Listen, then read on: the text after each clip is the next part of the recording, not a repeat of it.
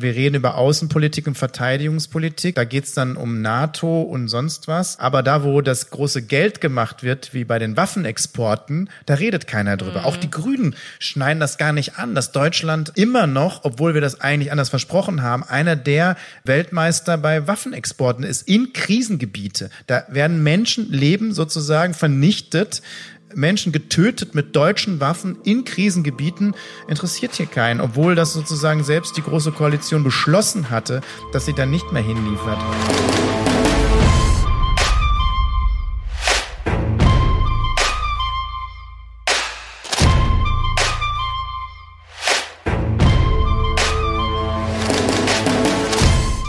Du bist ja als Kanzlerkandidat deiner Partei aufgestellt worden. Was machst du denn als erstes, wenn du Bundeskanzler wirst? Ja, als erstes das Parlament abschaffen ne? und Monarchie ausrufen. Aber brauche ich ja gar nicht, weil das Parlament hat ja eh nichts zu sagen und nickt ja alles ab, was die Regierung macht. Von daher kann ich mir das sparen. Also mache ich vielleicht was Gescheites. Ich würde, glaube ich, als erstes ein, zwei Bürgerinnenräte einberufen. Einen, der äh, beschließt, was Abgeordnete und Profipolitiker dürfen und was sie nicht dürfen über Nebeneinkünfte, Transparenz und so entscheidet. Also im Prinzip würde ich meine Macht dann beschneiden. Dann würde ich äh, eine neue Bleibe suchen, weil das Kanzleramt ist wirklich pottenhässlich. Da können andere einziehen, da kann man fünf Ministerien unterbringen. Und dann ähm, ganz schnell einen Klimaplan aufstellen, der dann wirklich diese 1,5 Grad Ziel ähm, einhält und nicht das, was da alles äh, an schönen Worten bis jetzt gefallen ist. Und ich würde sofort die Sozialwende einleiten mit mehreren kleinen Maßnahmen und dann äh, müsste man aber dann ein Jahr arbeiten, um wirklich dann die großen Reformen durchzusetzen. Okay, ihr wisst also, was zu tun ist. Ja, hallo und herzlich willkommen erstmal. Wir haben heute eine ganz besondere Sendung. Es ist die sechste Folge von Lobbyland und unser Staffelfinale. Mir gegenüber sitzt Marco Bülow. Hallo. Hi, und mir gegenüber sitzt Sabrina Hofmann.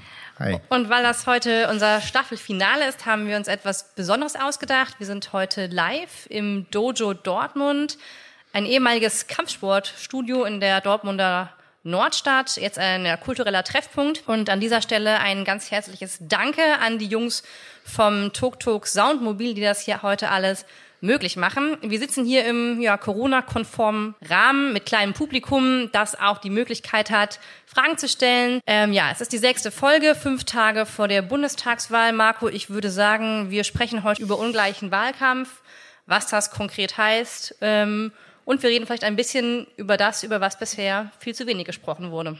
Ja, über was wurde denn zu wenig gesprochen? Also ich würde sagen, ich habe einiges über auf dem Zettel, aber sag du. Entlastung von Familien wurde mir zu wenig gesprochen, in der Tat. Ja, das stimmt. Ich glaube generell, also interessant, jetzt im dritten komischen Triell, was ja dann auch fast, glaube ich, keiner mehr geguckt hat, obwohl ein paar schon, schon noch, wurde dann auch mal über Pflege geredet, aber Pflege, das Thema der letzten zwei, anderthalb Jahre komplett raus aus dem ganzen Wahlkampf, spielt mhm. keine Rolle mehr.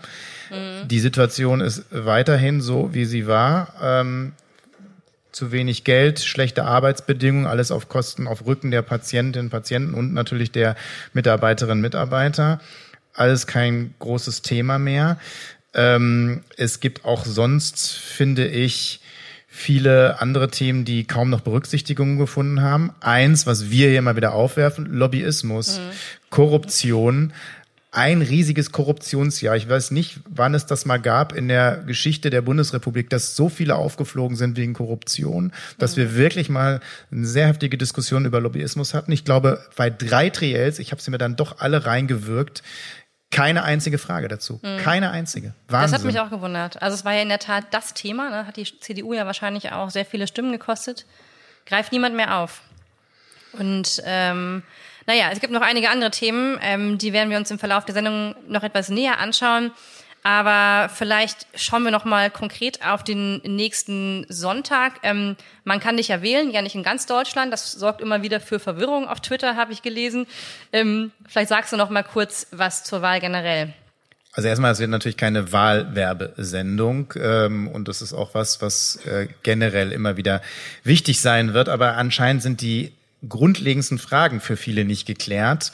Und vielleicht sollte man auch darüber mal ein bisschen mehr berichten, auch in den klassischen Medien. Also alleine der Unterschied zwischen Erststimme und Zweitstimme scheint nicht jedem so klar zu sein. Oder es ist so halb klar und dann wurde ich zum Beispiel gefragt, ja, aber auch wenn du äh, die meisten Stimmen hast bei der Erststimme, dann bist du doch trotzdem nicht im Bundestag. Äh, doch. Also äh, natürlich. Und es ist auch egal, wie viel Prozent es sind. Man braucht eigentlich nur eine Stimme mehr als der Zweitplatzierte. Das heißt, theoretisch können zehn Leute zehn Prozent haben und dann gewinnt der, der eine Stimme mehr hat ähm, und zieht in den Bundestag ein. Und das ist auch egal, ob der eine Fraktion mitbringt oder keine Fraktion mitbringt. Also auch wenn seine eigene Partei nicht fünf Prozent kommt, kommt er natürlich trotzdem in den Bundestag. Es gibt sogar noch ein Kuriosum, das wissen dann wirklich die allerwenigsten. Wenn du drei, also wenn eine Partei es schafft, drei Leute direkt reinzukriegen in den Bundestag, dann zählt die 5%-Hürde nicht. Dann ziehen nicht nur die drei ein, sondern dann holen sie, je nachdem, wie viel äh, sie insgesamt reinkriegen würden, also sagen wir, das sind so 30, 40, ziehen dann mit in den Bundestag ein und nicht nur die drei. Dann zählt die 5%-Hürde nicht. Ist aber noch nicht vorgekommen, oder? Äh, nee, nicht ganz, aber das könnte zum Beispiel bei den Linken ein wirkliches Thema sein. Mhm. Die werden wahrscheinlich drei Mandate holen. Das haben sie jetzt in letzter Zeit immer geschafft. Aber es könnte ja knapp werden mit der 5%-Hürde. Dann würden sie aber trotzdem reinkommen. Sie hatten mal zwei äh, drin. Also die äh, linken PDS war das damals noch, haben zwei Direktmandate geholt und das hat, war dann einer zu wenig, um noch 30 Leute dazu zu holen im Schnitt. Außerdem nochmal, vielleicht auch das nochmal wichtig, weil wir reden gerade darüber, dass wir vielleicht im nächsten Bundestag 800 oder noch mehr Abgeordnete haben. Wir haben jetzt schon extrem viele mit über 700. Eigentlich muss man wissen, der Bundestag ist so gestrickt für 600 Abgeordnete. 300 Wahlkreise ungefähr, 300 Leute über die Liste. Kann man auch gleich nochmal erklären, was das bedeutet. Also 300, die direkt kandidieren über die Erststimme rein. Ich finde das übrigens sehr, sehr wichtig die Erststimme, weil damit die Wahlkreise vertreten werden und mhm. die ein bisschen unabhängiger sind, diese Abgeordneten. Die anderen 300 kommen über die Liste. Da bestimmen die Landesspitzen der Parteien, wer da reinkommt. Und das wird dann auch gerne immer genommen, wenn jemand zu aufmüpfig ist im Bundestag, dann wird er nicht mehr auf der Landesliste abgesichert und beim nächsten Mal ist er draußen. Das bestimmen die nämlich ganz allein. Das wurde mir dann auch immer angedroht. Gut, war bei mir jetzt kein Thema, weil ich immer wieder den Wahlkreis geholt habe. Wo warst du denn auf der Liste? Ganz hinten. Ich wollte dann auch den letzten Platz, dann auch schon fast obligatorisch, weil ähm, ich wusste, ich muss meinen Wahlkreis holen und ich wusste natürlich, dass die Parteispitze mich sonst wohin setzt. Das heißt 300 direkt, 300 über die Liste und dann gibt es aber die sogenannten Überhangsmandate, Ausgleichmandate. Ich werde nur so viel dazu sagen, dass wir jetzt die Situation haben, dass Parteien eben nicht 40 Prozent holen, 35 Prozent holen, sondern eher 20, ein bisschen über 20 Prozent holen. Das heißt, ähm, sie holen vielleicht viele Mandate, Direktmandate, und das müsste dann sozusagen ausgeglichen werden äh, bei den anderen. Also wenn sie zum Beispiel mehr Mandate holen, als sie Prozent haben, dann kriegen andere das dann auf dazu. Oder man holt sozusagen wenig Mandate, hat aber viel Prozent, dann kriegt man das selbst dazu. Das ist ein bisschen kompliziert, führt aber dazu, dass wir jetzt schon über 700 Mandate haben und dann vielleicht beim nächsten Mal über 800. Die einzigen, die noch mehr haben, rate mal, auf der Welt. Welches Parlament ist noch größer als das deutsche? Ja, China Publikum. kommt hier aus dem Publikum. Genau. Es, also Deutschland hat dann das größte demokratische äh, Parlament, was es gibt. Und nur auf der Welt dann Chinesen sind noch größer. Und das nur, weil die Bundesregierung es nicht geschafft hat, in vier Jahren eine Reform auf den Weg zu bringen. Also es ist so ein bisschen so, oh, Bundestagswahl. Schitte, haben wir nicht geschafft, eine neue Reform. Ja, warum ist das denn so problematisch? Also im Prinzip sind einfach mhm. mehr Abgeordnete da, mehr geballte Kompetenz im Bundestag. Ihr habt vielleicht ein bisschen wenig Büros, aber was ist das Problem? Naja, also erstens genau, die Verwaltung, die wird sich bedanken. Zweitens, äh, also die Kosten schellen ja total in die Höhe. So ein Abgeordneter, der kostet ja nicht nur seine Diät, sondern der hat ja Mitarbeiterinnen, Mitarbeiter, der hat sonstige Vergünstigungen, der hat Rentenansprüche und, und, und, und. Das heißt, ein riesiger Posten von Kosten. Und, ich hatte das gerade schon ein bisschen angedeutet, das geht zu Lasten der Wahlkreise. Das heißt, es gibt noch mehr Abgeordnete, die über die Liste reinkommen. Und die über die Liste reinkommen, sind meistens die weniger unabhängigen Abgeordneten, die noch mehr abnicken, noch mehr mit dem Strom schwimmen und noch mehr das sagen, was die Parteispitzen sagen. Und die unabhängigen, eher unabhängigen, direkt gewählten Abgeordnete werden dann im, in proportional noch weniger. Das heißt, vertreten dann auch ihre Wahlkreise nicht mehr so gut. Mhm. Auch das ist so ein Problem, was wir haben. Ganz viele Abgeordnete wohnen in Berlin komplett, fahren ab und zu mal dahin, wo sie herkommen. Ich habe das immer anders gemacht, kann das auch nur raten, bei jedem das zu machen, damit man so eine gewisse Bodenhaftung behält und wo man herkommt, weil der Bundestag soll ja gefüllt werden mit Leuten aus unterschiedlichen Regionen und unterschiedlichen Zusammenhängen. Mhm. Was wären denn so konkrete Vorschläge für dich, ähm, die Struktur des Wahlrechts zu ändern? Ja, das fußt so ein bisschen auf die Diskussion, die wir schon in den letzten Sendungen hatte, hatten. Also auch an der Stelle nochmal anhören. Folge 4 und 5 des Podcasts. Ja, ich glaube, da müsste man einiges ändern. Also ich bin erstmal dafür, dass man wirklich eine Höchstgrenze an Abgeordneten einsetzt. Ne? Also diese 600 oder von mir aus 610 oder was auch immer. Und dann ist Schluss. Ich glaube, man müsste auf jeden Fall äh, den Wahlkreis stärken. Ich glaube, wir hatten letztes Mal auch über die Altersstruktur gesprochen ähm, wir müssen das Wahlrecht runtersetzen. Also mindestens mit 16 müsste man auch auf Bundesebene und nicht nur auf Kommunalebene wählen können. Das ist die Generation, die jetzt noch nicht wählen kann, die am meisten den Mist ausbaden muss, den wir jetzt beschließen. Deswegen glaube ich, sollte man früher wählen, vor allen Dingen, weil die Alterspyramide so wird, dass im Prinzip die über 70-Jährigen die Wahl entscheiden. Mhm. Ich finde, das kann es nicht sein. Das merkt man auch an den Themen des Wahlkampfs. Das merkt man ganz besonders. Und ich bin auch dafür, dass man die 5%-Hürde kippt, mindestens auf 3% runtersetzt. Es gibt aber noch eine andere Möglichkeit, die der Leihstimme weil haben wir auch schon drüber geredet, werden wir auch noch mal. Das, was ja ganz, ganz stark so kommt, ist äh, dieses taktische Wählen. Wir wählen alle taktisch. Wir wählen gar nicht mehr, was wir wollen mhm. oder was wir richtig finden, sondern wir wählen nur noch taktisch, um dem vielleicht zu verhindern oder diese Koalition zu ermöglichen. Wir wissen alles gar nicht, was kommt, aber wir wählen trotzdem taktisch. Mhm. Und das führt dazu, dass viele nicht die kleinen Parteien wählen oder die Parteien wählen, die vielleicht auf dem Weg sind, über fünf Prozent zu kommen, aber das dann nicht schaffen.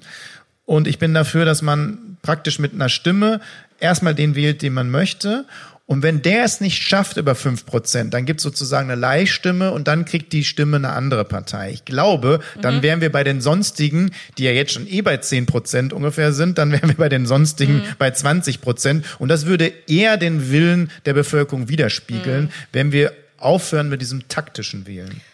Wahrscheinlich würde das auch die Wahlbeteiligung erhöhen. Vermute ich ganz stark. Ich glaube auch. Und ich habe noch einen Vorschlag, den ich auch schon ein paar Mal angebracht habe. Wenn das, die Wahlbeteiligung unter 80 Prozent sinkt, dann werden die Sitze, also wenn sagen wir mal 60 Prozent nur noch wählen, dann werden 40 Prozent der Sitze per Losentscheid an die Bevölkerung vergeben, die dann ein Mandat im Bundestag bekommen. Und das würde so einen Sturm auslösen und eine Diskussion in der Öffentlichkeit. Also erstens wäre spannend, weil dann würde auf einmal das Parlament demokratisch sein, weil eine Regierung hätte keine Mehrheit. Äh, und zweitens müsste sich die suchen bei normalen Bürgerinnen und Bürgern.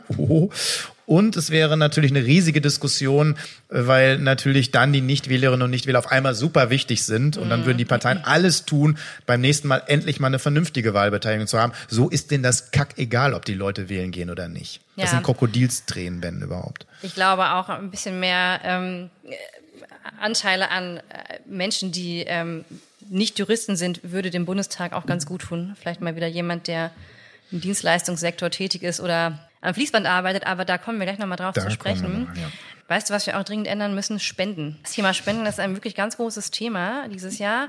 Also Spenden an Parteien sind äh, ausdrücklich vorgesehen. Also es gibt ja zum einen eine staatliche Finanzierung von Parteien und zum anderen eben Parteispenden, die von natürlichen Personen, so nennt man das, oder von Unternehmen kommen. Da gibt es keine Obergrenze. Das ist ein großer Unterschied auch zum Beispiel zu anderen Ländern wie Frankreich. Und dieses Jahr haben wir ein Rekordjahr an Parteispenden. Es wurden noch nie seit äh, der Einführung der Offenlegungspflicht 2002 so viele Großspenden wie in diesem Jahr überwiesen. Also Großspende bedeutet über 50.000 Euro und die müssen umgehend angezeigt werden. Ähm, das sind jetzt schon irgendwie knapp neun Millionen. Wer war der größte Profiteur dieses Jahr von Großspenden? Was glaubt ihr? FDP. Genau, FDP war's. Äh, die wurden sehr großzügig bedacht, die Liberalen, haben äh, ungefähr 3,4 Millionen Euro bekommen. Ganz witzig, Klammer auf, Wolfgang Kofler, so ein Medienguru, hatte über 750.000 Euro an die FDP gespendet, mit der Motivation, hat er selbst gesagt, eine Regierungsbeteiligung der Grünen zu verhindern. Wie, wie witzig wäre es jetzt, wenn die Ampel kommt und diese 750.000 einfach in den Sand gesetzt werden. War das nicht auch, gibt's nicht auch den Thelen, der so viel gegeben hat und der ja auswandert, wenn... Ja, Thelen ist der nächste. Ich glaub, Wir müssten schon deswegen kurz eine rot-rot-grüne Regierung machen, kurz. auch wenn sie nicht stattfinden würde, damit sie alle auswandern, diese ja. Idioten. Aber auch gut. Ja, genau. Also auf jeden Fall zurück zum äh, Thema. Äh, FDP wurde sehr, sehr großzügig beschenkt. CDU, äh, CSU kommt auf 2,8 Millionen. Ähm, und die Grünen dieses Jahr zum ersten Mal mit 1,9 Millionen deutlich über dem, was sie sonst an Großspendeneinnahmen hatten. Sie hatten in der Tat die beiden größten. Einmal eine Million, einmal 1,25 Millionen von einem niederländischen Unternehmer, der ähm, irgendwie zu viele Bitcoin Ausschüttung hatte und sich überlegt hat, er spendet das an die Grünen. Ja, auf jeden Fall. Ähm, wir werden aber erst im nächsten Jahr wissen, was eigentlich alles an Geld geflossen ist, weil, ähm, wie gesagt, nur über 50.000 Euro muss sofort veröffentlicht werden. Der Rest kommt erst äh, mit Veröffentlichung des Rechenschaftsberichts ein Jahr später, um nur mal ähm, die Dimension zu zeigen, was das heißt. 2019 sind 73 Millionen Euro Spenden an Parteien geflossen. Und davon wurden nur 1,9 Millionen vorher als Großspenden angezeigt. Also eine unglaubliche Diskrepanz, oder? Das ist der absolute Wahnsinn. Und ich wäre auch komplett dafür, das einzudämmen. Also ich glaube, dass das natürlich Politik beeinflusst und dass natürlich solche Großspender sich da nicht nur, weil sie das jetzt, äh, weil das jetzt ihre politische Agenda ist, sondern dass sie sich natürlich was davon versprechen. Meistens sind das, das sagen sie ja auch selbst. Und häufig sind das ja auch Unternehmen. Sind ja manche waren jetzt einzelne Mogule mhm. dabei, aber auch die führen ja meistens ein Unternehmen. Ähm, und natürlich wollen die was dafür haben. Und deswegen müssen Großspenden komplett, meine ich, verboten werden. Es müsste zumindest eine Höchstgrenze angezeigt werden. Ich bin bei 50.000 allerhöchstens, wenn nicht sogar noch drunter. Und ich finde, dass man schon Kleinspenden ab, weiß ich nicht, 100 oder 200 Euro sofort anzeigen müssen, damit wir wirklich eine Transparenz haben. Weil jetzt kommt so kleckerweise in den Rechenschaftsberichten müssen sie dann irgendwann die kleineren Beträge auflisten und dann kommt so kleckerweise noch was hinterher, was jetzt gar nicht so klein ist, aber da weißt du besser Bescheid. Ähm, aber auf jeden Fall die Eindämmung wäre wär ich schon für und dann hätten wir schon eine andere Gefechtslage. Mhm. Äh, interessanterweise fordern das die Grünen ja auch. Also die Grünen fordern ja in ihrem Parteiprogramm eine Deckelung der Spenden auf einen Höchstbetrag von 100.000 Euro ähm, je Spender und ähm, dass Parteispenden auf natürliche Personen beschränkt werden sollen. Aber die Großspenden haben sie jetzt noch mitgenommen. Fand ich ganz interessant. Wo kann sein, die können sie doch, äh, die Partei, die Partei hat ja auch eine Großspende bekommen. Ach stimmt, die hat ja was bekommen. Aber sie hat es in Form von Masken bekommen, die dann natürlich verteilt worden sind an die, die eben sonst äh, nicht diese Masken so einfach sich leisten können. Und mhm. mein Vorschlag an die Grünen wäre, macht das doch auch so, wenn ihr so seid, wie ihr vorgibt zu sein ist ja eigentlich super, dass sie das im Programm drin haben, aber mhm. dann äh, spendet das doch weiter oder kauft dafür vernünftige Dinge, die ihr den Menschen zugutekommen lasst. Müsst ihr nicht zurückgeben, aber finde ich, wenn man das dann gleich wieder umsetzt in andere Spenden, wäre das doch gar nicht schlecht. Ja, aber wofür geht das meiste Geld wahrscheinlich drauf? Ja, zum Beispiel Wahlwerbung. Mhm. Also ähm, die Union hat drei Millionen alleine in den Wahlkampf in Berlin gesteckt. Drei Millionen. Mhm. Das ist ein Betrag, den haben andere Parteien nicht. Die AfD, das hat Korrektiv ja jetzt auch nochmal offengelegt, ist ja dafür verantwortlich für diese für diese Bashing-Geschichte der Grünen, ne, wo diese Plakatwand ähm, äh, Bereitsteller Ströer oder wie sie da heißen, sehr viel Geld bekommen hat. Und auch da sind über zwei Millionen oder vielleicht sogar über drei Millionen geflossen. Also es ist äh, teilweise sogar dann halt in ja in Hate und in in, in Bashing geflossen, mhm. wenn man so will. Und die anderen Wahlplakate, ich sag jetzt mal, innovativ sind die meisten nicht. Okay, man hat sich ja schon damit abgefunden, dass da keine Inhalte drauf sind, aber dass dann auch noch Lügenmärchen die ganze Zeit unsere ganze Republik ziehen, finde ich jetzt auch nicht so schön. Ja. Also man kann sich diese Spenden vielleicht auch sparen. Gut, die eigentliche Stunde der Lobbyisten wird ja ohnehin erst in der Phase der Regierungsbildung kommen, ne? Und der Aushandlung des Koalitionsvertrags, nehme ich an. Ja, allerdings. Mhm. Ja, schauen wir uns nochmal ähm, die mediale Berichterstattung an. Wir haben ja über die Rolle von politischem Journalismus schon geredet. Ähm, da wollen wir nochmal einen genaueren Blick drauf werfen, ähm, weil sie da noch interessante Entwicklungen seit der letzten Sendung aufgetan haben. Wenn man sich jetzt nochmal die mediale Berichterstattung in ihrer Gesamtheit anschaut, also die Sommerinterviews, wer da eingeladen war, die Auftritte in Talkshows, die Interviews in Zeitungen, Dokumentationen im Fernsehen, die Podiumsdiskussionen in Städten, dann sieht man ja, dass man sich hauptsächlich auf die großen drei, also auf die angeblich großen drei konzentriert, ähm, SPD, CDU, Grüne. Ab und zu wird noch jemand von der FDP oder den, den Linken eingeladen, aber ähm, man sieht schon, und das hat natürlich auch irgendwo seine Berechtigung, weil vermutlich einer dieser großen drei den nächsten Kanzler, die nächste Kanzlerin stellen wird. Aber es gibt quasi kein Daneben. Ne? Und so sieht es im Prinzip für den Zuschauer so aus. Ähm, und das halte ich im Prinzip für extrem schwierig, dass es nichts daneben gibt. Und man muss schon als politisch interessierter Mensch da eine Menge an Eigeninitiative mitbringen, um ähm, sich dann nochmal mit Parteien, die vielleicht nicht ähm, im Vordergrund stehen, ähm, auseinandersetzen zu können. Ja, erstens das. Dann stärkt das natürlich das Ungleichgewicht, was es eh gibt, stärkt es noch. Also ich erwarte von Medien, dass sie den Menschen Informationen geben. Informationen geben über die Menschen, die kandidieren, die Parteien, die kandidieren und nicht nur über die, über die eh schon immer berichtet wird. Und die drei, die jetzt die Kanzlerschaft äh, oder Kanzlerinschaft unter sich ausmachen, ich sage aber die fünf, weil FDP wird, kriegt schon auch viel äh, Redezeit und Möglichkeiten, die kennen die Menschen ja schon ein bisschen besser aus den vier Jahren. Also es wäre ja eigentlich sogar wichtiger, alle anderen mal so ein bisschen zu beleuchten. Ne? Was ist denn mit den anderen Parteien? Oder dann zumindestens mal in die Tiefe zu gehen. Jetzt haben wir eine Sendung gehabt, ich habe mich schon gefreut und dachte, oh, endlich mal was anderes. Anne Will lädt dann ein und redet über Klima. Da haben wir dann mal mehr als diese oberflächlichen zwei, drei Fragen. Ja, was, wen lädt sie ein? Die fünf Parteien im Bundestag vertretenen. Ach nee, Entschuldigung, die Linken hat sie nicht eingeladen, also vier von den Parteien, also auch, glaube ich, kein Zufall. Eine Journalistin und keinen Wissenschaftler keinen Wissenschaftler. Mhm. Wir haben im Klimabereich 40 Jahre Wissenschaft und Analyse. Und das wäre so, als wenn man bei Corona äh, die Parteien eingeladen hätten und kein Virologen und äh, keiner, der sozusagen mhm. Ahnung äh, von dem Thema hat. Da wird kein Wissenschaftler eingeladen und auch niemand natürlich aus der Klimabewegung. Also auch da läuft es dann einseitig. Aber auch insgesamt, wie gesagt, auch, wir können auch in Zeitungen gucken, wir können überall gucken. Es kommen immer nur die, die Top 5, die im Bundestag vertreten sind oder sechs dann mm, durch und ähm, alle anderen werden ausgeblendet. Und ich finde, das kann es im Prinzip nicht sein. Ja, das wird natürlich auch durch die Meinungsforschungsinstitute unterstützt. Ne? Also sonstige wird ja total selten aufge also eigentlich nie aufgedröselt.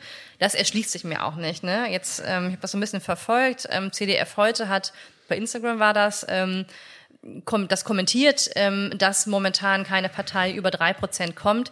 Das kann ja zum Beispiel in Berlin, wo es äh, zeitweise lagen ja sonstige bei 15 Prozent, kann ja gar nicht sein. Und was mich einfach wundert, also wenn sonstige so hoch ist, allein schon 10 Prozent, dass da niemand in der Redaktion mal sitzt, der sagt so, wow, da sind 10 Prozent, lass doch mal nachfragen, wen die Leute wählen. So, nee, fragt man einfach nicht, ne? Wird einfach so abgedruckt und wird ähm, kommentarlos ähm, stehen gelassen.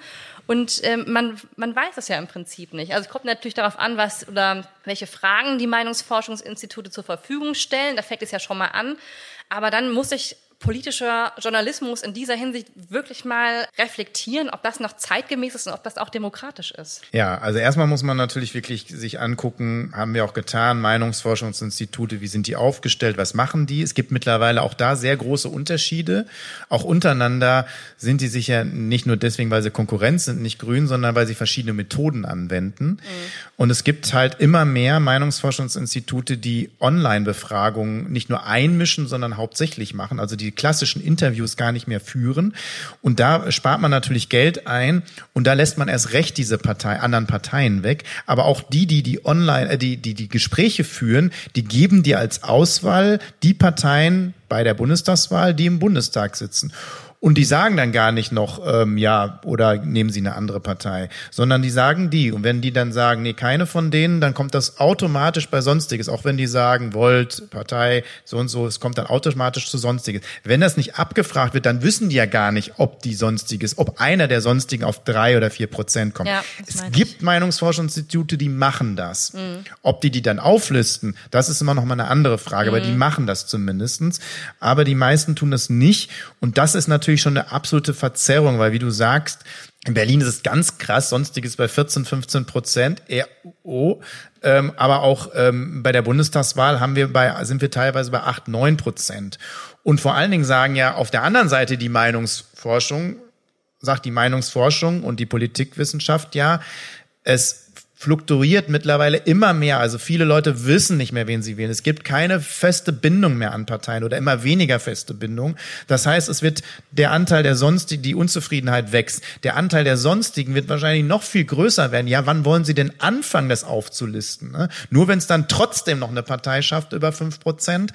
Ähm, oder haben wir dann irgendwann ähm, zehn Parteien bei zwischen drei und vier Prozent, die dann 30, 40 Prozent der, der Menschen ausmachen. Ich meine, da gehen dann, muss man sich überlegen, vier, fünf Millionen Stimmen verloren in Deutschland. Mhm. Die Leute, die ihre Stimme dafür abgeben, wird, die wird nicht gezählt, die ist sozusagen dann ungültig.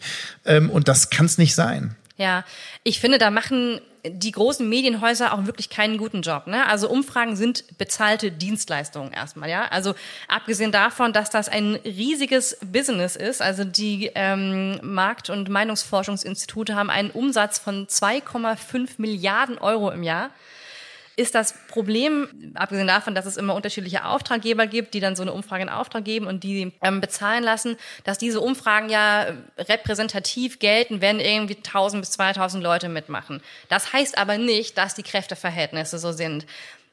Das Problem ist, es werden Menschen am Festnetz angerufen und haben gesagt, ja, ich könnte mir vorstellen, so, wenn der heute Bundestagswahl wäre, würde ich von den Parteien die wählen. Und das ist der Nachrichtenwert und mehr ist es nicht. Das Problem ist aber, dass Medien sich darauf fokussieren und das so lesen, als würde das schon die Kräfteverhältnisse wiedergeben. Also es ist nicht eine, eine es ist nicht Teil einer Analyse oder Teil einer Berichterstattung, sondern es ist der mediale Fokus. Ja, die Medien lesen das ähm, und konzentrieren sich darauf, als sei das schon im Prinzip die Prognose.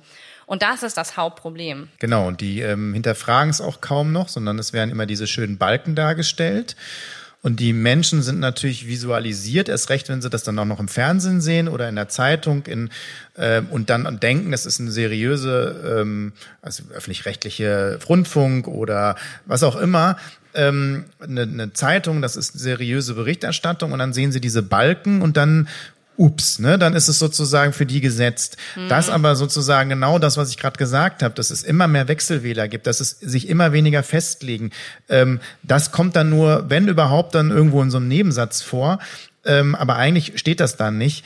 Und deswegen ist das natürlich nicht vergleichbar mit den Meinungsforschungsinstituten und den Umfragen von vor 30 Jahren, wo die Leute zu 70, 80 Prozent mhm. festgelegt waren. Genau, Erststimme, ja. Zweitstimme gleich, immer gleiche Partei. Das mhm. gibt's heute einfach nicht mehr. Ja, und da finde ich, in dem Kontext stehen diese Institute und die Medienhäuser wirklich in einem total toxischen Verhältnis ähm, zueinander, weil Medien die Umfragen so abbilden, als wären sie repräsentativ und die Medien befeuern diese Art von kurzfristiger Politik Politik, die ja im Prinzip auch auf diese Konkurrenzsituation, wir hatten das letztes, letztes Mal besprochen, Horse Race Journalism aufgebaut ist. Bestes Beispiel wieder, es wird ein Sieger des Triels gekürt und zwar in einer Blitzumfrage, ja, kurz äh, nachdem das Triell gelaufen ist. Und da ist jetzt irgendwie dreimal, aus welchen Gründen auch immer, Olaf Scholz gekürt worden. Am nächsten Tag gibt es noch eine professionelle Auswertung, die auch völlig intransparent läuft. Und das Ganze wird dann irgendwie noch von Günther Jauch oder wem auch immer kommentiert. Also all das hat ja nichts mit langfristiger Politik zu tun. Und da wird ja im Prinzip politischer Journalismus im Wahlkampf seiner, Wolle, seiner äh, Rolle nicht gerecht, weil das von den Medien so gelesen wird, als wäre dieses Triell jetzt das entscheidende Momentum und die Legitimation für die nächste Kanzlerschaft. Ja, aber gut. Ähm, dir ist so was Ähnliches passiert. Also das, was wir jetzt gerade besprechen, ähm, finden wir nicht nur auf Bundesebene oder auf Landesebene, sondern gibt es auch hier in Dortmund. Willst du mal erzählen, Marco, was ja, dir widerfahren ist? Gibt es wahrscheinlich ähm, Überall. Ja, in Dortmund war es auch so, also wir haben das klassisch eigentlich auch so gehabt, dass es hier immer eine Umfrage gab ähm, zu den verschiedenen Wahlen. Ich bin sowieso da übrigens dafür, dass Meinungsforschung vier Wochen, mindestens vier, wenn nicht sogar sechs Wochen vor der Wahl nichts mehr zu suchen haben. Also alle dann die gesamten Hochrechnungen eigentlich nicht mehr stattfinden dürften. Schon bei Meinungsforschung nicht. Diese Umfrage gab es diesmal nicht, sondern ähm, die lokale Zeitung hat sich entschlossen, eine Prognose zu erstellen zu lassen von einem Statistiker, einem Ein-Mann-Unternehmen.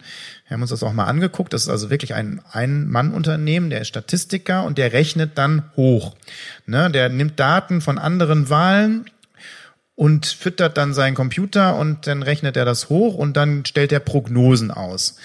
Jetzt finde ich das schon fragwürdig, ich finde es erst recht fragwürdig, dann in so einem Wahlkampf einzugreifen und diese Prognosen darzustellen, weil die Leute natürlich wieder nur diese Balken sehen, die dann da sind und meistens schon den Artikel kaum noch lesen. Ähm, und dann praktisch eine Unterscheidung zwischen wirklicher Umfrage und Prognose, die meisten Leute gar nicht mitkriegen. Punkt eins.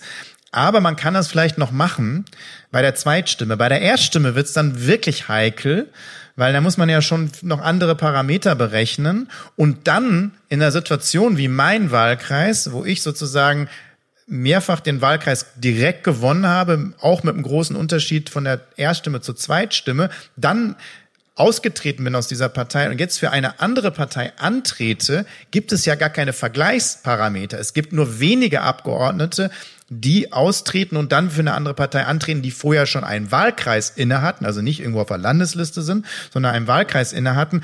Und ich kenne keinen, und man muss ja Daten nehmen aus den letzten Jahren, ich kenne keinen bei den letzten Wahlen, keinen einzigen Abgeordneten, der mehrfach den Wahlkreis geholt hat ähm, und dann sozusagen jetzt ähm, neu angetreten ist. Das heißt, es gibt keine Vergleichswerte und trotzdem hat er eine Punktanalyse gemacht, also eine Punktprognose mhm. gemacht und kann die aber auch nicht wirklich erklären, das zu bringen und dann auch noch zu sagen, das ist wissenschaftlich, steht in dem Artikel drin und auch noch die beiden, die er dann kürt als Sieger, sie hätten eigentlich schon zu 100 Prozent gewonnen. Mhm. Das heißt, man signalisiert den Menschen, und das habe ich jetzt häufig am Stand gehört, ihr braucht gar nicht mehr wählen zu gehen. Mhm. Die Sieger in Dortmund stehen schon fest. Ja, ja, genau. Ich meine, mhm. das ist, also das ist das Unwissenschaftlichste, was ich jemals gesehen habe. Also Kaffeesatz lesen äh, kann ich, kann ich, kann ich besser. Und ich sage nochmal ein Wort dann, dann höre ich auch auf mit der, mit der Eigenwerbung, aber also Satire sollte man dann wirklich den Profis überlassen und nicht ähm, in so einer Zeitung machen. Ja, ich glaube, das ist es genau das, was du ansprichst, dass äh, Meinung ähm, zu einem Verkaufsschlager wird. Ne? Also Meinung wird ähm, zum Event, ähm, was irgendwie Neugierde und Klicks erzeugt. Und das finde ich im Kontext von Wahlen wirklich hochproblematisch. Ich weiß auch nicht, inwiefern das medienethisch so zu vertreten ist, was du gerade geschildert hast. Aber gut, das muss dann diese Zeitung für sich beantworten. Vielleicht aber auch der Presserat. Da müssen wir mal gucken, wie das dann bei der Wahl ausgeht, weil ich wette ja, dass das ganz anders ausgeht. Interessanterweise war ich als Politiker vorsichtig, ne, wo ja alle immer dann mhm. eh schon tun, als wenn sie gewonnen haben. Und ich bin vorsichtig und sage, das ist eine Blackbox, das kann man nicht ausrechnen. Aber ein Statistiker irgendwo am Computer, was weiß ich, wo der wohnt, der meint, der kann das. Äh, und aber das kann er ja auch machen, aber dass eine, eine große Zeitung dann da ein ähm, sich einmischt in so einem Wahlkampf mit so einer Prognose, finde mhm. ich schon starkes Stück. Aber soll jetzt hier nicht um mich gehen, sondern wir haben ja noch ein paar andere Themen. Ja, aber gut, wird halt äh, Meinungsforschung eher zur Meinungsmache, ne? So ist es. Mit diesen Worten werden wir uns ein bisschen die Füße vertreten und eine kurze Pause machen. Wenn ihr uns unterstützen möchtet, was uns ja freuen würde, dann lasst uns doch ein Follow da, vielleicht sogar ein paar Sterne oder eine Rezension. Wir freuen uns immer über Feedback. Schreibt uns, wenn ihr Fragen, Wünsche oder Anregungen habt, an team.lobbyland.de. Lobbyland ist ja viel mehr als nur ein Podcast. Es ist ein Buch und eine ganze Initiative. Wenn ihr mehr erfahren wollt und wissen wollt, wer alles hinter Lobbyland steckt, dann schaut doch mal auf unsere Homepage www.lobbyland.de. Gut, willkommen zurück. Ja, willkommen zurück. Ja, Ungleichheit im Wahlkampf, äh, darüber haben wir eben gesprochen. Ähm, Ungleichheit gibt es ja auch, was die Themen angeht. Ähm, wir hatten das anfangs äh, schon kurz angerissen. Marco, was hat denn die Themenauswahl mit Lobbyismus zu tun? Ja, am Ende geht's dann doch wieder um Profit. Also wir hatten das gerade schon, selbst äh, bei den Zahlen, was die Meinungsforschungsinstitute einnehmen, aber auch was die Themen angeht. Also das ist nochmal sehr auffällig, dass soziale Themen sehr wenig eine Rolle gespielt haben bei den Triels und auch generell. Ich habe das zur Pflege gesagt. Äh, das Klimathema, an dem kann man jetzt nicht drum rum, aber meistens wurde es dann auch von den Journalistinnen und Journalisten vor allen Dingen nach den Kosten gefragt, also ja, nach dem Motto, genau. die Bürger müssen doch die Kosten wissen, äh, wenn man jetzt Klimaschutz betreibt. Es wurde nie nach den Kosten gefragt, die man bezahlen muss, wenn man keinen Klimaschutz macht. Ne? Das mhm. wäre ja das fatal. Vor allen Dingen, mhm. das würde ja dann eher die Genau, aber der, das Ding ist ja, das würden ja vor allen Dingen die Leute erstmal treffen, denen es vielleicht nicht so gut geht, ne? die ganzen Auswirkungen vom Klima. Aber ich finde es nochmal sehr interessant, wie bestimmte Sachen dann aufbereitet werden, was weggelassen wird. Ich hatte ja ähm, einen Podcast mit dem Ricardo, ähm, der eben praktisch diese Aufwachraum-Podcast-Serie macht. Der hat mir dann auch nochmal äh, gesagt, dass auch er nicht mehr so die, die Interviews kriegt, auch nicht mehr so in die Medien reinkommt, wie er das noch vor einem Jahr gekommen ist. Also im Wahlkampf dann auch nicht mehr die große Rolle spielt. Klatscht keiner mehr.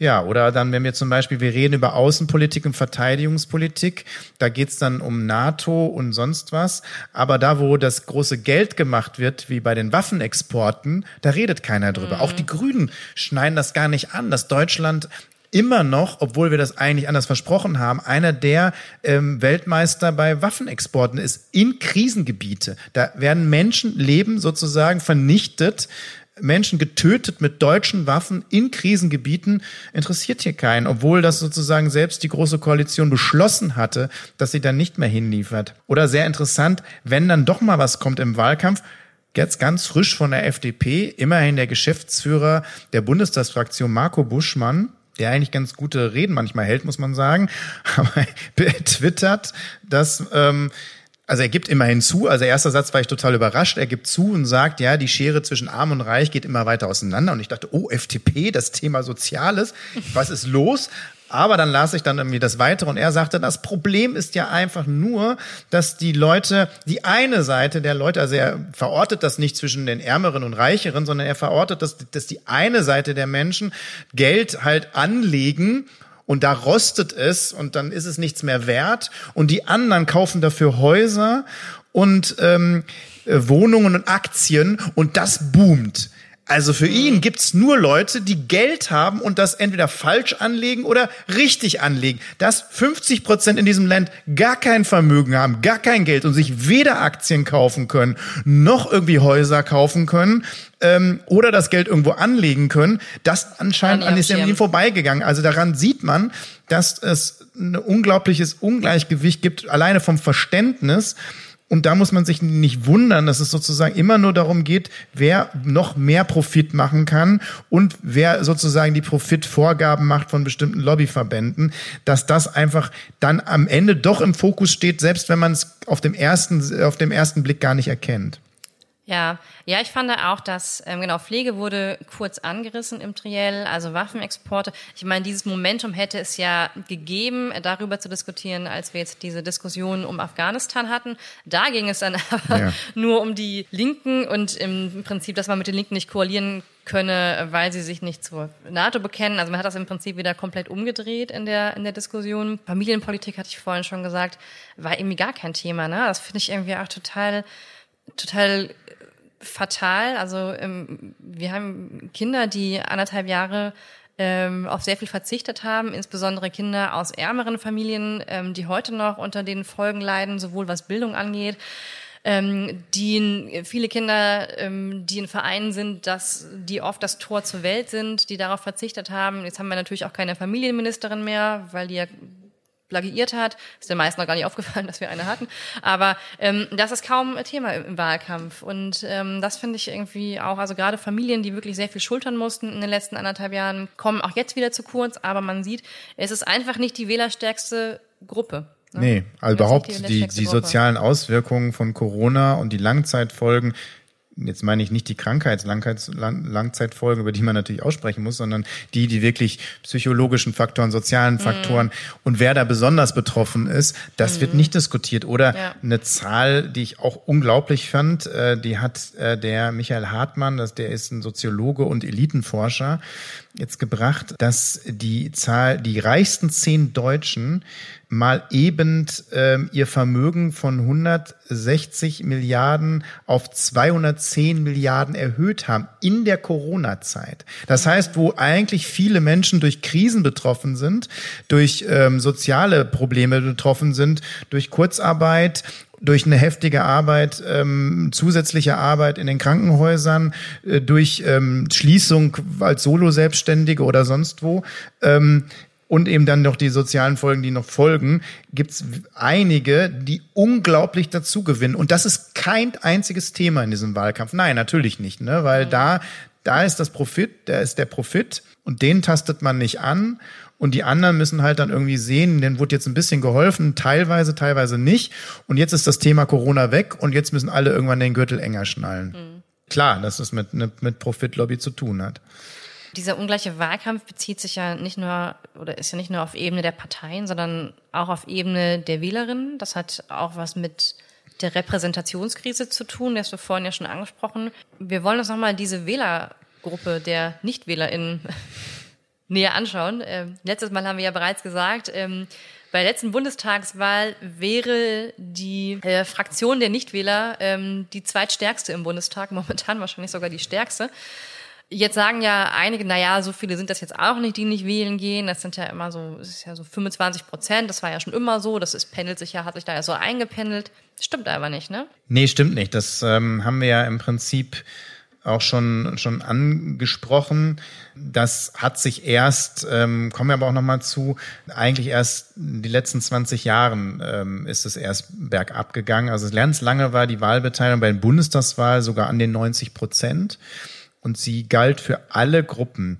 Aber ich würde jetzt gerne noch mal einen ganz kurzen Blick werfen auf die, die wählen gehen gerade. Also nicht nur auf die Nichtwählerinnen, mhm. sondern wer wählen geht und wie sich das so ein bisschen verändert, weil das auch spannend ist. Der Anteil der über 60-Jährigen steigt nämlich kontinuierlich von jeder Wahl zu jeder Wahl. Das hat einmal damit zu tun, dass unsere Alterspyramide dahingehend, aber auch da hat aber auch damit zu tun, dass äh, die Älteren sehr konstant wählen. Also der Anteil der Älteren, da ist viel höher, dass die wählen gehen, als bei den Jüngeren. Also bei den ähm, Anteil der 60-Jährigen steigt, der Anteil der unter 30-Jährigen sinkt und eben auch aus dem Doppelgrund. Erstmal gibt's weniger unter 30 und zweitens wählen die auch weniger. Also selbst die, die es gibt, gehen weniger wählen, der, die unter 30-Jährigen. Bei den ähm, über 70-Jährigen ist es sogar so, dass über 80 Prozent wählen gehen. Und ähm, wie gesagt, bei den Jüngeren ähm, ist, das, ist das geringer. Und dann gibt's noch mal eine Gruppe und Unterscheidung.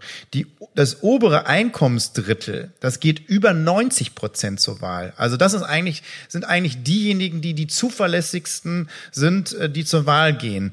Die das eigentlich nicht müssten, weil denen geht's ja gut. Ne? Also das ist mhm. sozusagen aber die machen das natürlich, damit es auch weiter so bleibt. Und die haben natürlich eine große Angst, dass bestimmte Themen auch auf die Tagesordnung kommen, die aber nicht auf die Tagesordnung kommen, weil diejenigen in den Medien und auch in den Parteien, die hauptsächlich da diskutieren, ja selber zu dieser Einkommensgruppe gehören. Bei den unteren Einkommensdrittel gehen unter 70 Prozent zu wählen. Also da sehen wir schon eine große Diskrepanz. Ähm, und interessant ist vor allen Dingen, dass es in den 80er Jahren gleich war. Also mhm. alle drei Einkommensgruppen ähm, sind ähm, in den 80er Jahren gleich stark zur Wahl gegangen. Also wenn das jetzt bedeutet, dass äh, ein hoher sozialer Status mit einem politischen Engagement oder zumindest erstmal mit Wahlbeteiligung zusammenhängt und geringer sozialer Status mit geringer Wahlbeteiligung. Woran liegt das, wenn das mal anders war? Warum ist das jetzt? Ja, wir kommen dann gleich mal ein bisschen auf die Spur. Ich habe das eben auch aufgeschrieben. Da gibt's eine sehr spannende Studie ähm, von Schäfer und Elsässer, ähm, die das bezeichnet. Aber vielleicht noch mal ganz kurz.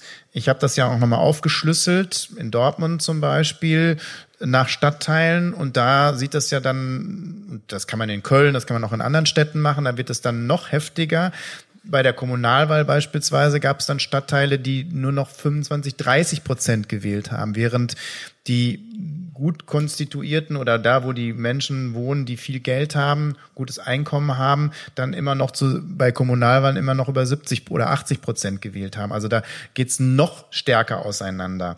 Aber vielleicht machen wir erstmal ähm, das waren ja die Nichtwählerinnen und die, die Wähler, dass wir uns das mal angucken. Aber ähm, vielleicht gucken wir uns erstmal an und auch damit hat es, denke ich, ein bisschen was zu tun, wie denn die Repräsentanz im Bundestag ist. Das finde ich nämlich auch ganz spannend. Mhm. Also wie wird nämlich überhaupt die Bevölkerung repräsentiert? Wir haben schon gerade von Wahlkreisen gesprochen. Durch Buschmann. ja, zum Beispiel. Ähm, also wir haben ja gerade über die Wahlkreise gesprochen, aber es geht ja noch weiter. Und da würde ich nämlich gerne auch mal ein ganz kurzes Stück vorlesen. Ah ja, das hatten wir ja länger nicht. Wer wird nämlich nicht repräsentiert? Das ist nämlich, glaube ich, auch spannend. Hm, ich fange mal damit an, mit der Diskussion, die alle noch kennen. Der Frauenanteil im Bundestag ist so gering wie seit 20 Jahren nicht mehr. Nur noch 31 Prozent der Abgeordneten sind weiblich. Zu diesem beschämenden Rückschritt haben vor allem die wieder eingezogene FDP und die neu hinzugekommene AfD beigetragen. Wir erfahren, dass die Union besonders viele Adelstitel und Juristinnen in ihren Reihen vereinigt und die CSU den größten Anteil an Doktorentitel aufweisen kann, so wie Dr. Andy B. Scheuert. Also hat natürlich nicht immer was zu sagen mit dem Doktortitel. Ne? Wichtiger ist aber die Auflistung, wie viele Menschen von bestimmten Gruppen im Bundestag nicht mitwirken, wenn er den Durchschnitt der Gesellschaft repräsentieren soll. Demnach fielen 43 Menschen mit Behinderung, 123 Alleinstehende und 124 Dorfbewohnerinnen. Menschen mit Migrationshintergrund, was ohnehin ein schwieriger Begriff ist, sind nicht so leicht zu erfassen. Zählt man alle dazu, also jene ohne deutschen Pass, dann fehlen 107. Zählen wir nur mit deutschen Pass dazu, dann fehlen 18. Aber egal welche soziale Gruppe, und jetzt kommt's, man durchgeht am weit weitesten unterrepräsentiert ist, sind es diejenigen mit Hauptschulabschluss. Es fehlen 244 und darüber wird nicht geredet. Vorher habe ich ein paar Gruppen aufgeführt, da wird drüber geredet. Im Bundestag haben 87 Prozent einen Hochschulabschluss. Vom Rest weitere 8,4 5 Prozent immerhin Abitur. In der Bevölkerung sind dagegen nur 18,5 Prozent Hochschulabsolventin, ganze 3,4 Prozent der Abgeordneten haben nur einen Real- und 1,3 Prozent nur einen, Hochschulab einen Hauptschulabschluss. So, und in der Be Normalbevölkerung sind es fast 30 Prozent, also fast ein Drittel. Also was für eine riesige Lücke. Im, Im Grundgesetz steht aber doch ausdrücklich, sie sind Vertreter des ganzen Volkes kann ein Bundestag auch die Interessen jener Bevölkerungsgruppen wirksam vertreten, die sich nur spärlich oder fast gar nicht in ihren Reihen wiederfindet? Jetzt könnte man sagen, ja, natürlich, also auch wenn man Hochschulabsolvent ist, kann man natürlich sich einsetzen für soziale Belange von jemandem, der ähm, ein kleines Einkommen hat ne, und ähm, über die Runden kommen muss. Ich glaube, das geht, aber ich glaube, dass das im Durchschnitt einfach nicht passiert, mhm. weil die Lebenswirklichkeit bei denen, die im Bundestag sind, das nicht widerspiegeln. Ich glaube, als ich in den Bundestag kam, war es zumindest noch so, dass vielleicht die Eltern, Geschwister, Tante, Onkel aus einem anderen Lebensumfeld kamen und man vielleicht der Erste war, der studiert hat oder sonst was. Aber heute kommen die, die in den Bundestag kommen, da sind die Eltern und vielleicht sogar schon die Großeltern aus, aus einer gehobenen Position heraus. Und das heißt, bestimmte Lebenswirklichkeiten kennen die gar nicht mehr. Also diskutieren sie auch nicht darüber. Dann treffen sie auf Journalistinnen und Journalisten, die da auch gut bezahlt werden. Das sind ja nicht die hier vor Ort oder die prekär beschäftigt sind. Und auf Lobbyisten, die auch gut bezahlt werden. Das heißt, natürlich kümmert man sich dann nicht mehr um die sozialen Belange. Mhm. Du hattest ja gerade gesagt, dass in einem Stadtteil 30 Prozent wählen gegangen sind, in einem bildungsfernen Stadtteil und in einem ähm, Stadtteil, wo ein sehr hoher Bildungsgrad ist, fast 80 Prozent. Ich meine, das ist ein Unterschied von fast 50 Prozentpunkten, ne, die bei der Wahl letztlich ähm, deutlich werden. Die Frage ist, liegt es daran, dass man diejenigen, die nicht wählen gehen, nicht mobilisieren kann, dass sie kein Interesse an Politik haben? Was ist, was ist der Grund dafür? Ja, nochmal, das war vor 30 Jahren anders. Und man kann ja sich jetzt kann man ja nicht sagen, also nach 30 Jahre später oder 25 Jahre später, das sind jetzt alles, das ich meine, das kommt immer, das kenne ich auch von Kollegen, das sind ja die Faulen, die haben eh keinen Bock, ne, die sitzen dann von der Playstation oder äh, Netflix, jetzt habe ich zwei Firmen genannt, ne, also kann man natürlich viele andere noch nennen ähm, und die gehen eh nicht wählen. Ich glaube, dass das totaler Mumpitz ist und dass das völlig despektierlich gegenüber diesen Gruppen ist, sondern dass sie sich einfach nicht mehr vertreten fühlen, sowohl was die Abgeordneten angeht, da haben wir es ja gerade gehabt, aber auch grundsätzlich mehr vertreten fühlen. Und da wären wir jetzt genau bei dieser Studie, mhm. weil bis jetzt war das ja nur ein Gefühl von mir, dass es so ist, ähm, aber es ist leider wirklich so, ich habe sie ganz häufig am Stand gehabt, auch als ich noch in der SPD war oder da besonders, dass sie am Stand gekommen sind und gesagt haben, ich gehe nicht mehr wählen, weil es ist egal, wen ich wähle. Es passiert doch, für mich passiert doch sowieso nichts. Wir werden doch sowieso verarscht. So. Und dann habe ich immer gesagt, nein, natürlich nicht. Und dann habe ich dagegen argumentiert und so. Und mir war aber irgendwann klar, nee, die haben schon, haben schon eine Menge Recht. Und ähm, jetzt kommen wir mal zu dieser Studie, da würde ich dann noch mal eine kurze Passage vorlesen. Und zwar, wessen Stimme zählt, heißt die Studie und die ganze, das ganze Buch, was dann daraus entstanden ist, ähm, kann ich nur jedem empfehlen, äh, von Elsässer 2018 erschienen. Es ist eine empirische Untersuchung, also es ist kein Roman und auch kein äh, Fiction, ne, sondern es ist wirklich eine empirische Studie, Untersuchung über die Einstellung von sechs Gruppen zu politischen Sachfragen und Beschlüssen zwischen 1980 und 2013, also über einen langen Zeitraum. Ungelernte Arbeiter, Facharbeiter, einfache und höhere Angestellte, Beamte und Selbstständige. Die ernüchternde Bilanz, die Ergebnisse dieser empirischen Studie haben belegt, dass die politischen Entscheidungen, das ist jetzt ein Zitat aus dem Buch, des Deutschen Bundestages in den letzten 30 Jahren systematisch zu Lasten unterer sozialer Klassen verzerrt waren. Während sich die Präferenz oberer Berufs- und Einkommensgruppen in den parlamentarischen Beschlüssen und Reformen widerspiegeln, konnte kein systematischer Zusammenhang zwischen den politischen Anliegen der ärmeren Bevölkerungsteile und den parlamentarischen Entscheidungen festgestellt wird. Das Gefühl weniger privilegierter sozialer Gruppen, kein Gehör bei den Verantwortlichen in der Politik zu finden, wird hier folglich be empirisch belegt. Auch die Annahme, die massenhafte Abkehr sozialer Benachteiligung von den politischen Prozessen basiere auf Unzufriedenheit und Resignation, wird untermauert.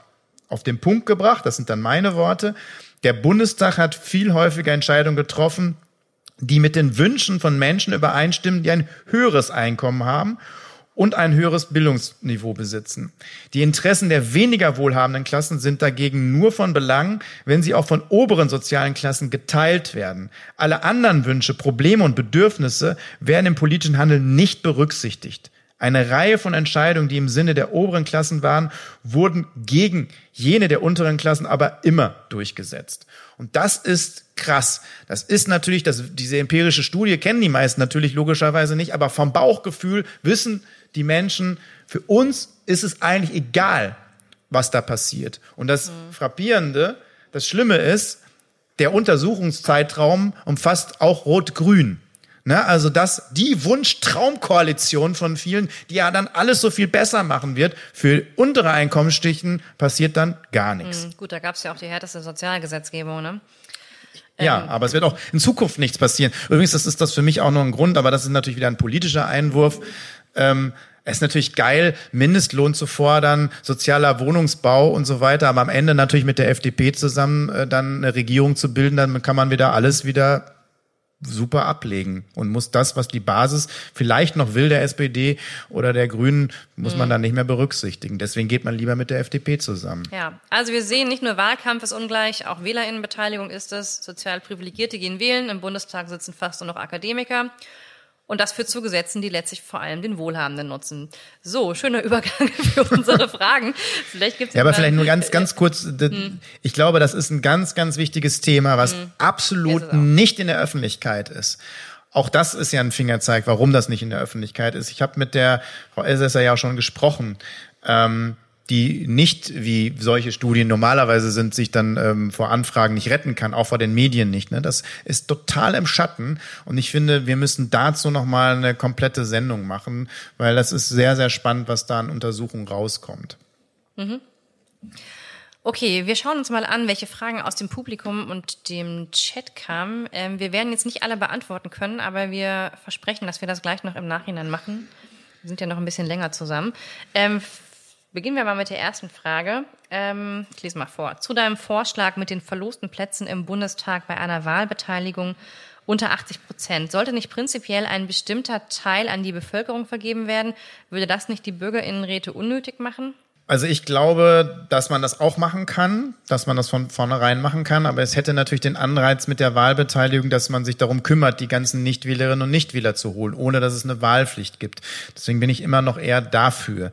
Und ein Bürgerinnenrat, ja, da sitzen Leute aus mit dem Losverfahren, aber das Charmante an dem Bürgerinnenrat ist ja, dass er nicht beeinflusst werden kann, weil die Leute sitzen da für eine kurze Zeit, kommen zu Beschlusslagen und dann gehen sie wieder auseinander jemand, der in den Bundestag kommt, auch wenn es per Losverfahren ist, ist ja für vier Jahre im Bundestag, der könnte natürlich schon beeinflusst werden von der Lobby, ne, weil er nämlich vier Jahre dann da sitzt und natürlich dann schon irgendwie was zu verlieren hat oder auch weiß, auch wenn er hinterher ein Angebot kriegt von der Lobby nach den vier Jahren im Bundestag, Lobbyist zu werden, dann ist das sehr charmant. Und den Bürgerinnenrat, der ist ein paar Wochen zusammen, vielleicht ein paar Monate und dann ist er raus und dann hat er nie wieder eine politische Funktion.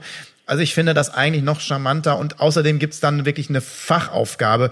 Man muss wissen, im Bundestag wird man überrollt alleine mit Formalia und bis man durchblickt im Bundestag sind zwei, drei Jahre vorbei und dann ist auch die Amtszeit schon wieder vorbei. Das hat also auch Schattenseiten für so kurze Zeit da nur reinzukommen. Okay, nächste Frage. Marco sehe ich oft mit Menschen mit ähnlichen Ansichten diskutieren, auf YouTube und so, auch im Podcast. Wollen die Konservativen äh, nicht diskutieren, wäre das was für Staffel 2. Buschmann brauchen wir. naja, Buschmann. also soll sich einfach vielleicht mal eine Rede angucken. Ähm, wir haben ja hier Christian Lindner stehen. Ähm, also im Bundestag rede ich eigentlich nur fast mit Leuten, die nicht meiner Meinung sind. also wenn ich da rede, vorne würde ich mal sagen, dass er so 60, 70 Prozent also zumindestens offensiv gegen das sind, was ich sage.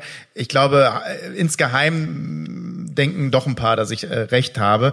Aber da diskutiere ich ja eher nur mit den Leuten, ähm, die nicht unbedingt meiner Meinung sind. Aber trotzdem soll ich, ich bin für jedes Streitgespräch offen. Ich wäre ja gerne überall eingeladen und ich rede mit jedem, auch mit Saskia Esken duzt ja jetzt Christian Lindner. Das ist ja die große News der letzten Woche. Ich, Vielleicht können wir Christian Lindner einladen. Also ich sage auch, auch gerne duzen. Christian, also ich diskutiere mit dem auch, aber es wird nicht angenehm. Okay, eine Frage aus dem Chat. Brauchen wir eine Minderheitsregierung? Ich bin kein Gegner, fast sogar ein Freund von, von Minderheitsregierungen. Also ich war ja auch dafür, als die SPD meinte, sie müsste wieder in die große Koalition gehen, weil es ja angeblich keine andere Möglichkeit gab, was Quatsch ist. In vielen Ländern haben wir Minderheitenregierungen, in Skandinavien, in Portugal und die funktionieren auch. Aber man hat in Deutschland starke Angst vor einer Minderheitenregierung, weil nämlich dann die Regierung sich Mehrheiten suchen muss im Parlament. Das heißt, sie kann nicht einfach ein Gesetz reinbringen, was abgenickt wird, sondern sie muss dann sozusagen dafür werben. Hui, Demokratie. Und Demokratie ja. ist anstrengend. Ähm, aber deswegen glaube ich, wird das Parlament aufgewertet werden. Deswegen bin ich für eine Minderheitenregierung. Und bevor man irgendwie Dreierkonstellationen macht an Parteien, davon halte ich wiederum nichts, weil dann immer irgendein Koalitionspartner zickt und dann wird es ganz, ganz schwierig, finde ich, ähm, dann lieber die Diskussion im Parlament. Dann suchen. lässt besser nicht regieren. Nee, ich habe ja schon gesagt, also die Partei müsste 50 Prozent plus X kriegen und geht aber nicht in die Regierung. Das heißt, es gibt eine Minderheitenregierung, aber das Parlament ähm, ist ziemlich eindeutig und dann lassen wir die anderen eine Regierung machen.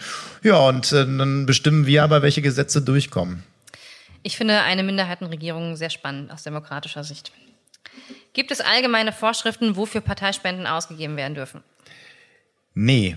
Ähm, das ist ja das Fatale, ne? Wenn jetzt, ich meine, oh, das mit der AfD, das werden wir dann nochmal diskutieren, aber ähm, man kann das für Wahlwerbung ausgeben. Man kann, weiß ich nicht, ob man jetzt auch eine bewaffnete Clans einstellen darf. Das vielleicht nicht, aber äh, normalerweise ähm, ist das äh, ziemlich frei, was man damit macht. Ähm, und das, was man nicht machen darf, ist dass man Fraktionsgelder für Parteien einsetzt, so wie die CSU das immer wieder macht. Oder die FDP ist, glaube ich, auch schon ein paar Mal verklagt worden, dass sie eben Gelder der Fraktionen im Bundestag dafür ausgibt, zum Beispiel Wahlwerbung für eine Partei zu machen. Das ist verboten. Mhm. Aber die Gelder, die die Partei kriegt, kann sie eigentlich ziemlich mitmachen, was sie will. So, letzte Frage. Gibt es eine Möglichkeit, die Wähler und Wählerinnen auch über die kleinen Parteien zu informieren? Ja, also erstmal glaube ich, dass die Medien natürlich die Pflicht hätten und nicht nur so ein paar Spartenmedien, die sehr wenig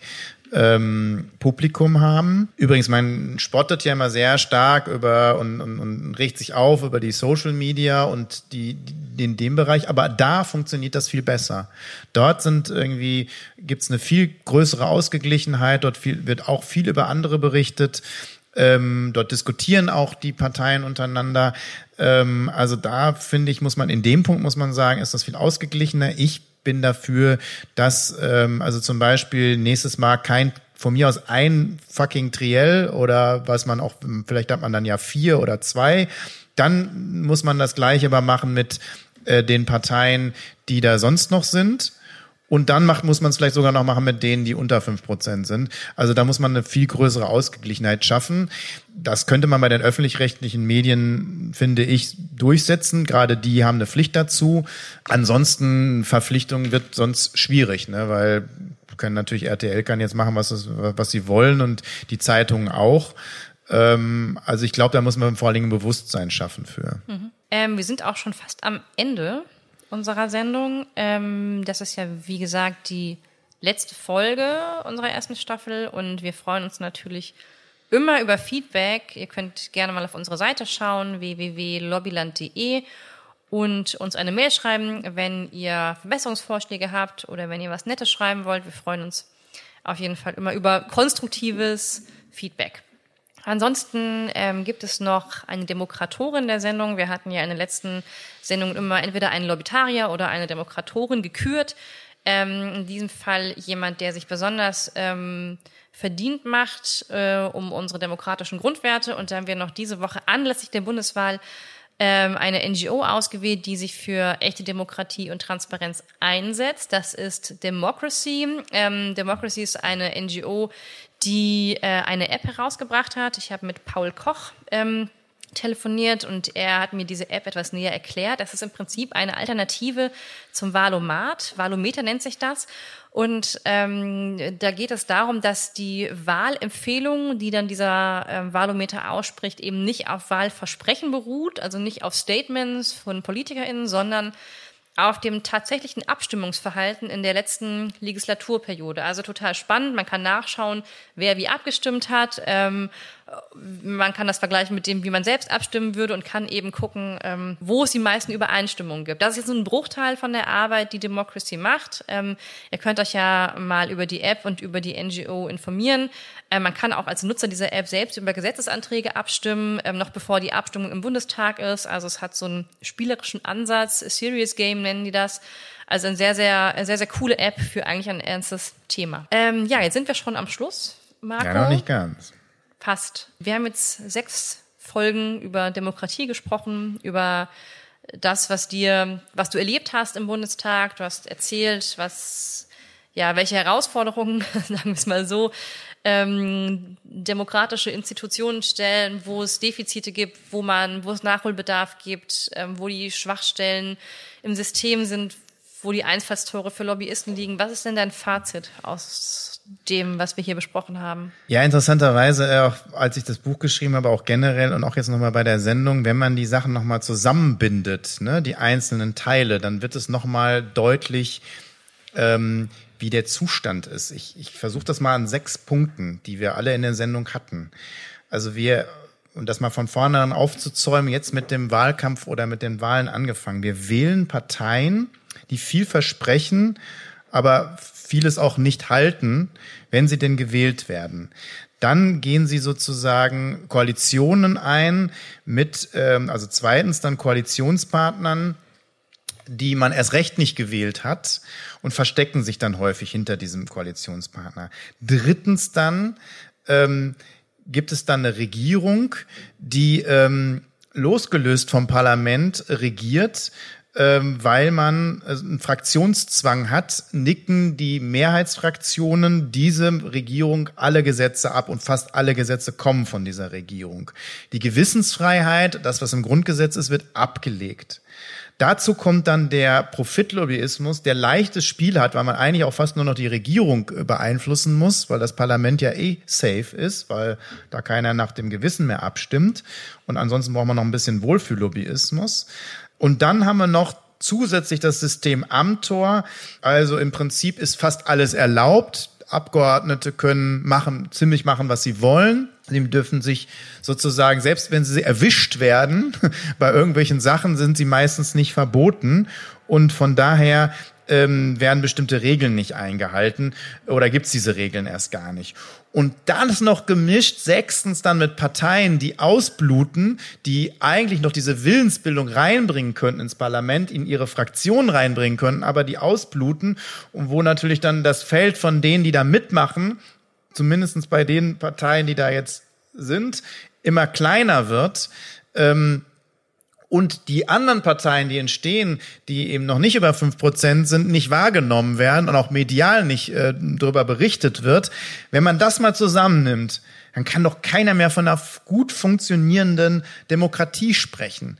Und deswegen bin ich wieder dabei, dass wir auch nicht nur ein Update brauchen oder ein paar Symptome behandeln müssen, sondern dass wir das komplett wieder auf die Füße stellen müssen und dass wir dafür eigentlich eine kleine Rebellion brauchen. Ne, wir müssen mehr als nur wählen. Wir brauchen eben sowas wie Bürgerinnenräte. Wir brauchen eine Aufwertung der Zivilgesellschaft. Ähm, eine klare Einschränkung, mehr Transparenz bei Parteien, dafür ein Plus bei der Zivilgesellschaft, mehr ähm, Möglichkeiten für diese Zivilgesellschaft, mehr Geld für diese Zivilgesellschaften. Wir brauchen klare Regeln und Beschränkungen, gerade für die Profipolitik.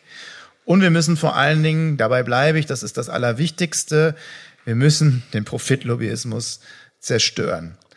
Und wir müssen Menschen vielleicht auch professionell ausbilden, ähm, Menschen und kleine Initiativen eine Lobby geben. Ich glaube, wir müssen sie ertüchtigen.